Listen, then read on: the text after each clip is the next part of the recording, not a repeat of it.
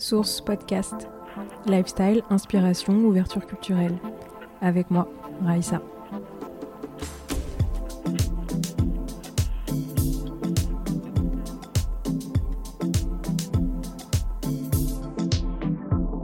Bonjour à tous, j'espère que vous allez bien. Euh, on se retrouve sept mois plus tard pour le dernier épisode de la saison 1 euh, de Source Podcast. Euh, ouais, sept mois plus tard, les gars. Qu'est-ce que vous voulez que je vous dise? Life? Euh, en tout cas, c'est une expérience qui m'a beaucoup, beaucoup enrichi, nourri ces derniers mois. J'en avais besoin parce que j'avais parallèlement une vie corporate assez tendue et chargée. Et ça m'a fait beaucoup de bien de, rencontrer des gens différents, des femmes différentes et d'ouvrir mes chakras. J'espère que ça vous a inspiré aussi et que c'est des personnalités que vous avez entendues et que vous suivez aujourd'hui sur les réseaux parce que elles sont rafraîchissantes de ouf. Donc euh, je vous encourage à les suivre et à regarder leur travail si vous ne le faites pas déjà. En tout cas, euh, le principal feedback que j'ai reçu de cette euh, première expérience, d'ailleurs merci à tous ceux qui m'ont écrit, m'ont fait des retours, c'est super précieux c'est euh, contextualise un peu plus, fais des intros, etc. Et euh, je vais essayer de le faire, du coup, un peu plus en tout cas. Et euh, je commence par, du coup, clôturer cette saison par un épisode solo pour, voilà, partager mes réflexions sur, sur, sur ce premier, premier jet créatif. Et je voulais notamment m'exprimer sur euh, le temps qu'on dédie au projet, créatif, au projet créatif pardon, et euh, le cheminement en fait, ce qui m'a aidé un peu à me déstresser euh, de la pression, de la performance et de l'échéance sur ces projets-là. une première réflexion en fait que j'ai depuis ces derniers mois, c'est santé mentale et génération. Je trouve que ma génération milléniale est très très différente, sans surprise, hein, je pense que vous l'avez tous constaté, de la génération Z, donc Gen Z, sur les questions de santé mentale. Déjà, je pense que c'est vraiment eux euh, qui, euh, qui ont apporté en fait ce nouveau concept, euh, ce, ce nouveau terme qui est désormais honnêtement assez populaire, assez mainstream, sur les réseaux sociaux en tout cas. Et, et ils nous ont fait prendre conscience que finalement, notre génération millennials était quand même super, super programmée pour être très résiliente et dans le sacrifice professionnel. Personnellement, moi, j'ai vécu euh, ces derniers mois euh, euh, de corporate et professionnel assez mal. J'étais dans un épuisement professionnel assez aigu pour plein de raisons, les sursollicitations, le rythme, mais surtout, surtout la, culture et les managements toxiques vis-à-vis de moi en tout cas. Et, et, je trouve que mon frère qui est plus jeune que moi, qui, qui a 7 ans de moins, je ne suis pas sûre qu'il soit stricto sensu dans, la Gen Z, mais honnêtement, c'est tout comme euh, niveau état d'esprit. Euh, m'a vraiment aidé à prendre du recul sur le sujet. Il est super, lui, euh, comment dire, éveillé en fait sur ces questions-là et super détaché en fait du, de ce que les autres vont penser de lui, notamment au sein de l'organisation, de ce que représente le statut professionnel dans la société. Il est super à l'aise en fait déjà avec ces, avec ces, questions-là. Je ne l'étais pas du tout, moi, à son âge, honnêtement. Euh, il n'y avait qu'une seule direction possible, et pour lui, euh, non. Et ça, je trouve ça super. Euh, je trouve que c'est quelqu'un d'assez libre, en fait, sur ce sujet-là, et ça m'inspire vachement. Par exemple, je vais vous donner un exemple du coup. on a eu une discussion récemment, parce qu'il vient de finir son, ses études d'architecte, il a présenté son mémoire, etc. Et il a tout passé avec euh, grand succès d'ailleurs. Mais euh, c'était des mois de travail assez intenses récemment et il reprend un cursus euh, d'école de commerce court à la rentrée. Et du coup, il y a deux mois devant lui là, pour bah, de pause en fait. Et je lui dis bah nickel, tu vas pouvoir bosser du coup deux mois, comme ça tu te feras un petit peu d'argent pour la rentrée parce que y aura pas mal de dépenses. Euh, il, a, il, a, un summer course à Londres qui est prévu euh, au courant de l'année. Donc bon, il va falloir du cash en fait. et, euh, et il me dit, mais en fait, non. il m'a dit qui se voyait pas travailler deux mois en fait, faire un deux mois d'intérim, je sais pas où pour gagner de l'argent, pour, pour assurer ses arrières cette année. Il me dit je vais essayer de déjà de faire une pause, me reposer et prendre soin de ma santé mentale. Il m'a dit sinon je ne vais pas pouvoir tenir. ça va être un petit peu intense. Ça m'a fait rire parce que bah, parce que jamais en fait j'aurais osé moi penser à ça. Je pense que j'aurais fait les deux mois d'intérim ou de petit job pour, pour faire un pont jusqu'à la rentrée et assurer financièrement. Et jamais j'aurais articulé en fait l'idée de, de la santé mentale et à quel point il fallait aussi que je me ressource avant de, avant de reprendre une année euh, intense. Et euh, évidemment, je pense qu'il a quand même le privilège de pouvoir se poser cette question et de pouvoir se dire allez, euh, je vais couper la poire en deux certainement. Mais c'était, ça m'a vraiment frappé de me dire que voilà, c'est un, c'est un mindset différent, c'est un état d'esprit différent qu'il a lui, et euh, c'est assez inspirant en vrai. C'est pour ça que du coup cet épisode s'appelle euh, You Won't Break My Soul. Euh, c'est assez aligné ces, discussions avec ce que Beyoncé a, sorti comme, son récemment. Je pense que son équipe a fait un, travail de veille sur les besoins de sa fanbase actuellement. Euh, et c'est tout à fait, euh, tout à fait aligné, Beyoncé, well done. Euh, je pense que de manière assez, enfin, d'un point de vue assez collectif, on a tous un peu ces réflexions de, ok, sens, quand on a le privilège de pouvoir hein, avoir ces réflexions-là à nouveau, mais on a tous ces réflexions-là de sens, du pourquoi on le fait, est-ce que, comment je comment j'arrive à mieux répartir mon énergie, mon temps, euh, mes loisirs, pour pas que la majorité du, temps que je passe, également les week-ends, soit consumé en fait par le stress du taf, etc. Le deuxième sujet que j'avais envie euh, d'aborder et qui nourrit mes réflexions aussi ces derniers mois sur ces questions de, projets créatifs, temps créatif, euh, voilà, questions de performance et de répondre aux échéances aussi sur ces projets-là. Euh, c'est repos et minorité raciale. Un peu lourd, honnêtement, comme sujet. je vais pas le traiter euh, en super, super profondeur. Je pense que je suis pas assez câblée pour ça, mais euh, pour être descendante d'immigrés qui, qui vient de milieux enfin, assez modestes financièrement, j'observe qu'en fait, on a tous une sorte de programme, enfin tous, une majorité, je ne veux pas faire de généralité, je vais déjà peut-être parler pour moi en fait. J'observe que j'ai une sorte de programme qui court, euh, qui m'impose de me mettre en sécurité financière euh, vite. Et euh, je suis prête inconsciemment en fait à me contorsionner au maximum pour conserver en fait cette sécurité financière et la faire grandir. Le truc c'est que je pense que c'est un programme qui était bénéfique qui a été bénéfique en fait, jusqu'à ce que, euh, selon, différentes générations de ma famille, on, a, on accède en fait à une certaine euh, sécurité financière. En revanche, moi, j'ai le privilège de pouvoir me dire, ok, bah, les questions de sens, d'alignement, les questions de bien-être au travail, elles sont utiles et il faut que je me les pose. J'ai le privilège de pouvoir me poser ces questions parce que euh, ce que mon ascendance a fait jusqu'à présent, c'est m'amener assez euh, haut en fait dans les, marches de la pyramide de Maslow et je suis hyper reconnaissante de ça. C'est vrai que du coup ça amène d'autres sujets, mais d'autres problèmes, euh, mais voilà, c'est une réalité. Du coup, euh, pourquoi? J'ai encore inconsciemment ce programme qui court en fait et qui fait que même si je suis maltraitée au travail ou pas respectée au travail, je vais euh, avoir peur en fait de prendre un risque euh, ou de prendre la tangente, mettre un clignotant, dire ok stop.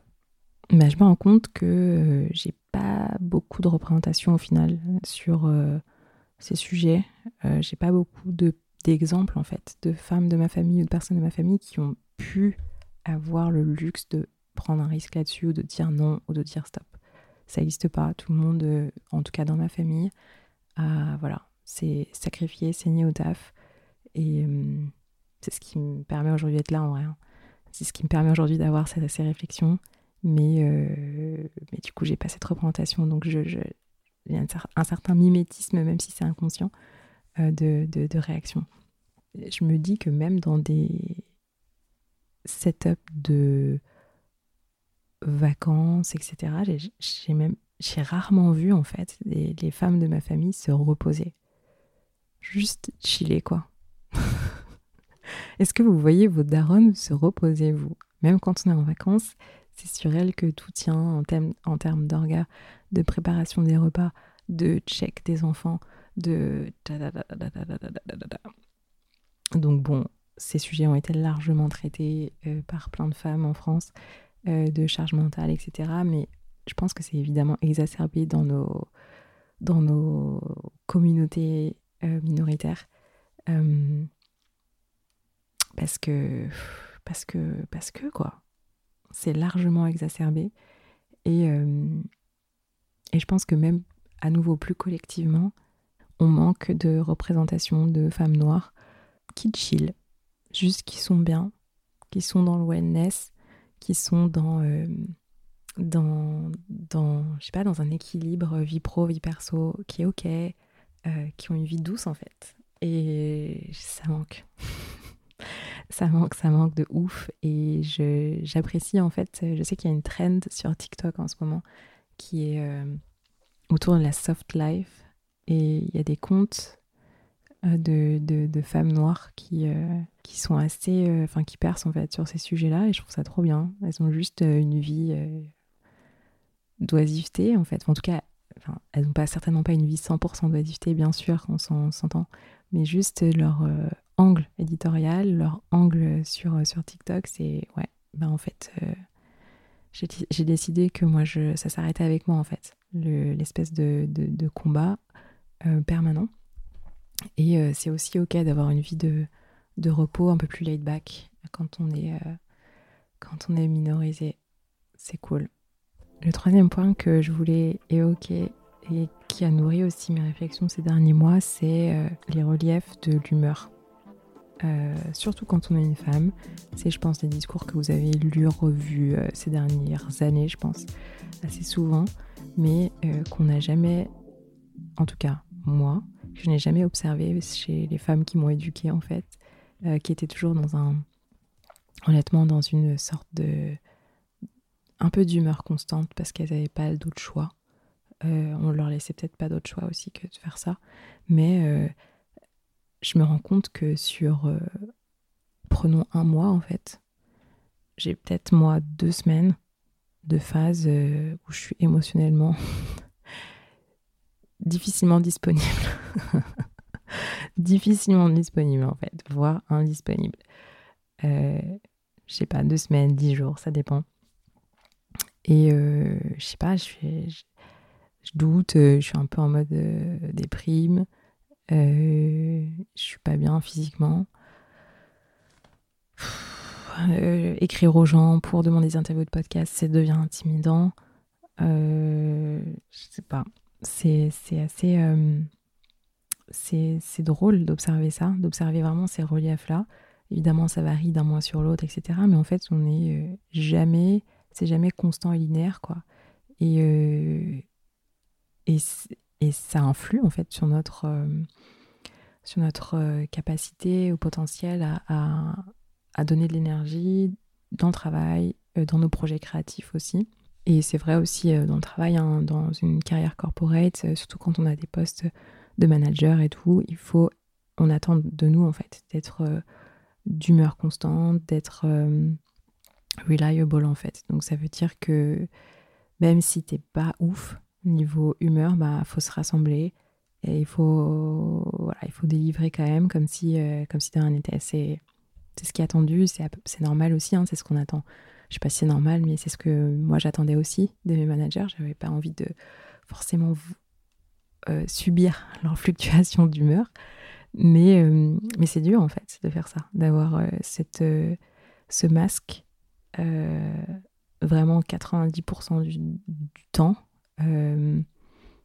À la fois certainement dans la vie perso, quand on a une famille, des enfants, etc. Et dans la vie pro, quand on a une équipe et quand on veut être un, en fait un, collaborateur ou un manager qui est, qui est, qui est fonctionnel et qui est, qui est OK.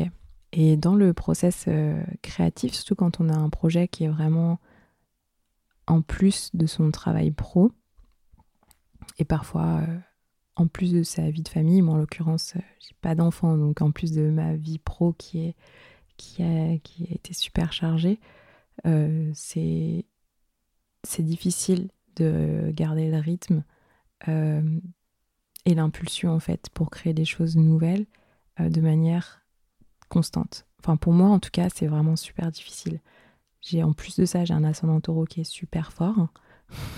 en fait, je suis vraiment genre luxe, calme et volupté, c'est ma cam, c'est moi ça. Donc je suis plus dans des rythmes lents en fait. Et quand on a un projet créatif euh, ou un à nouveau un business on the side, euh, en fait, il faut nourrir la machine des réseaux sociaux de ouf et, nourrir aussi du coup euh, les délivrables en fait, euh, le contenu qu'il faut produire. Et ça, allié à tout le reste qui est les reliefs de l'humeur, qui est la santé mentale, qui est euh, quand est-ce que je me repose les gars, en fait c'est vraiment vraiment vraiment chaud. Et, et en fait on a une fenêtre de tir qui est assez courte. Euh, finalement, quand tout ça est empilé, on a une fenêtre de tir qui est assez courte pour produire quelque chose de qualité en fait. Et euh, j'avais écouté une interview de Pénélope Bagieux qui parlait de ça justement, qui disait que, ben, je pense que c'était sur le projet des culottés, je, vérifierai, mais ou je mettrai peut-être le lien de l'interview. Mais elle disait que elle a une super idée en gros, euh, ben, une fois dans le mois quoi. Et le reste du temps, elle, est, elle essaie de l'exécuter, l'idée, mais elle est, elle est out, elle est un peu plus out en fait. Euh, donc euh, de temps en temps, elle a une super idée, et c'est l'idée qui va faire naître un projet comme euh, Les culottés, par exemple, qui est une de, ses œuvres vraiment phares. Et ben, le reste du temps, en fait, c'est beaucoup plus low, quoi. Et c'est OK, en fait. Et et j'aime bien cette idée-là. J'aime bien cette idée de, ben, de respecter, enfin, d'essayer de tendre en fait, vers respecter euh, les rythmes des, euh, le rythme créatif, le rythme de notre propre génie. je trouve ça, je trouve ça, enfin, j'aspire à ça en fait. Je pense que c'est vraiment ça le bonheur. À nouveau, est-ce que c'est compatible avec quand tu as un enfant d'un mois Voilà quoi il faut, il faut évidemment le confronter avec un principe de réalité assez fort. Mais euh, peut-être au moins avoir en conscience que c'est normal, ça peut déculpabiliser. Et, voilà, ça peut déculpabiliser tout simplement. Voilà pour mes réflexions euh, que je voulais partager avec vous sur ce dernier épisode de la saison 1 du podcast. Euh, n'hésitez pas à me faire part de vos feedbacks honnêtement et et de vos réflexions à vous en fait sur ces sujets-là, du temps créatif, des projets créatifs, des, du temps qu'on peut dédier euh, euh, aux projets qu'on fait à côté de nos vies professionnelles officielles, et comment vous vivez vous aussi la pression de la performance et de l'échéance, ça m'intéresse de ouf. du coup, il y aura effectivement une saison 2 du podcast, mais pour euh, respecter et faire quelque chose de qualitatif, un minimum qualitatif, ben, vous l'avez compris, ça demande euh, du temps, ça demande de l'ennui, de l'oisiveté, de la réflexion. Et donc du coup, euh, je pense qu'on va être sur un rythme qui est assez voilà, organique, on va dire. et, et c'est OK. Donc suivez-moi sur Insta, source.podcast et du coup vous verrez les news et quand est-ce que le nouveau pod et la nouvelle saison va euh, être live. Mais ça sera cet été dans quelques jours, quelques semaines. Euh, c'est tout. J'espère que ça vous a plu et à bientôt. Je vous remercie d'avoir passé du temps avec moi, avec nous. N'hésitez pas à laisser une review ou à partager l'épisode si vous avez aimé. Euh, tout partage de feedback aussi est le bienvenu. Merci beaucoup. Namasté.